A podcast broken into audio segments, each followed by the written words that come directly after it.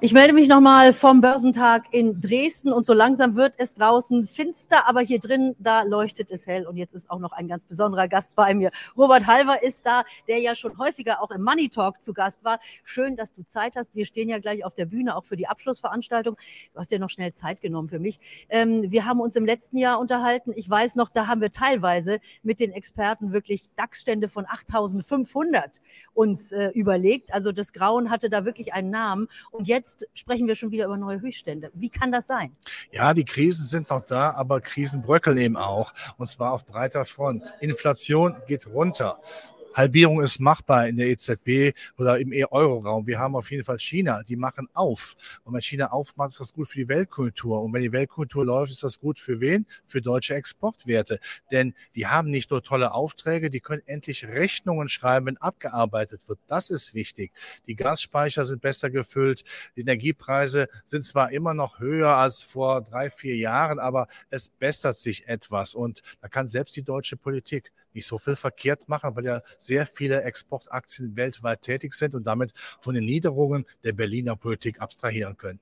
Das heißt also genau das, was wir jetzt sehen, dass sich der DAX eigentlich besser entwickelt als Amerika. Das haben wir ja recht selten. Wir haben ja sonst eigentlich immer, wenn äh, der Dow äh, hustet, dann haben wir gleich einen fetten Schnupfen. Diesmal ist umgekehrt. Wir können uns wirklich abkoppeln. Das ist der Grund, den du gerade genannt hast, dass China aufmacht?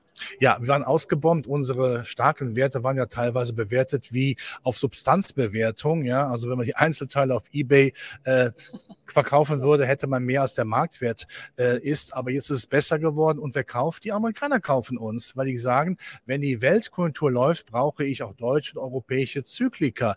Und der Deutsche ist ja da immer noch ein bisschen zurückhaltend, aber da haben wir eine gewisse Chance verpasst, denn äh, wir hängen natürlich wie die Flieger am Fliegenfänger der Weltkonjunktur. Und ich hoffe natürlich, dass die Chinesen ihre Öffnung auch weiter nachhaltig äh, voranschatten gehen lassen. Denn eins ist klar, ein Prozent Wirtschaftswachstum China bedeutet 0,3 Prozent Wirtschaftswachstum für die Welt. Und daran laben wir uns.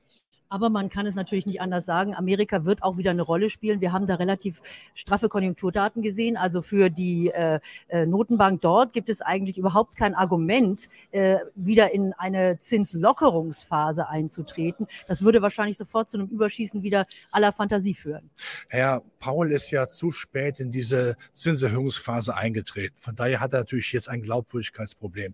Von daher wird auch nicht zu frühzeitig, ich sag mal, Notenbank bla bla bla mäßig Politik sagen, wir machen Entwarnung. Ich denke aber trotzdem, Mitte des Jahres ist Schluss. Da sind wir bei 5,25 etwa vom Leitzins.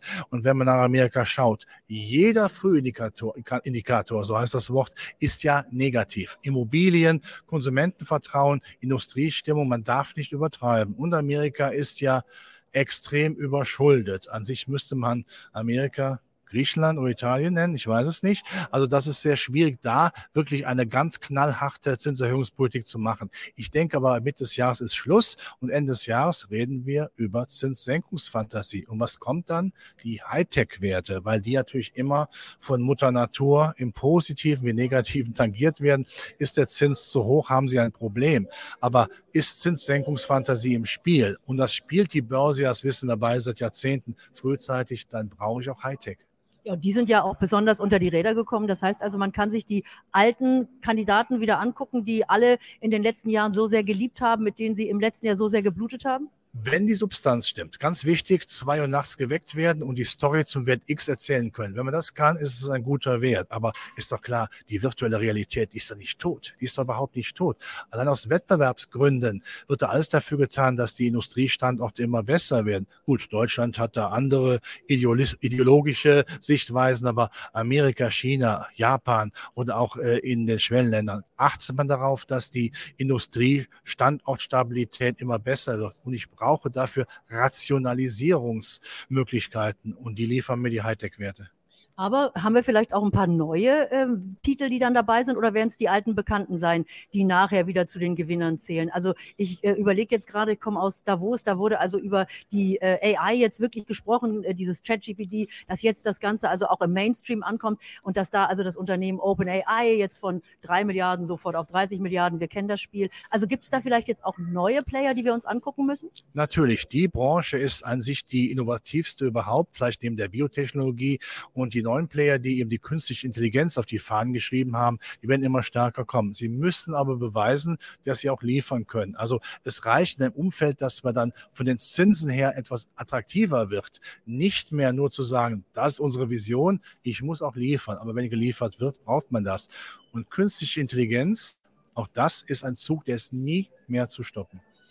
Lieber Robert, ich danke dir. Wir gehen jetzt gleich auf die Bühne. Wir wollten nur ein kurzes Update für euch bringen, denn äh, beim nächsten Mal solltet ihr natürlich dabei sein beim Börsentag. Wir sind auf einer ganzen Tour sozusagen. Schaut euch mal die Termine an. Ich werde sie hier auch unter dem Video mal einfach verlinken, dass ihr sehen könnt, wo wir live zu treffen sind. Für jetzt sage ich erstmal Danke. Danke, Robert. Wir gehen auf die große Bühne, machen die Abschlussveranstaltung. Einen schönen Tag euch. Bye, bye.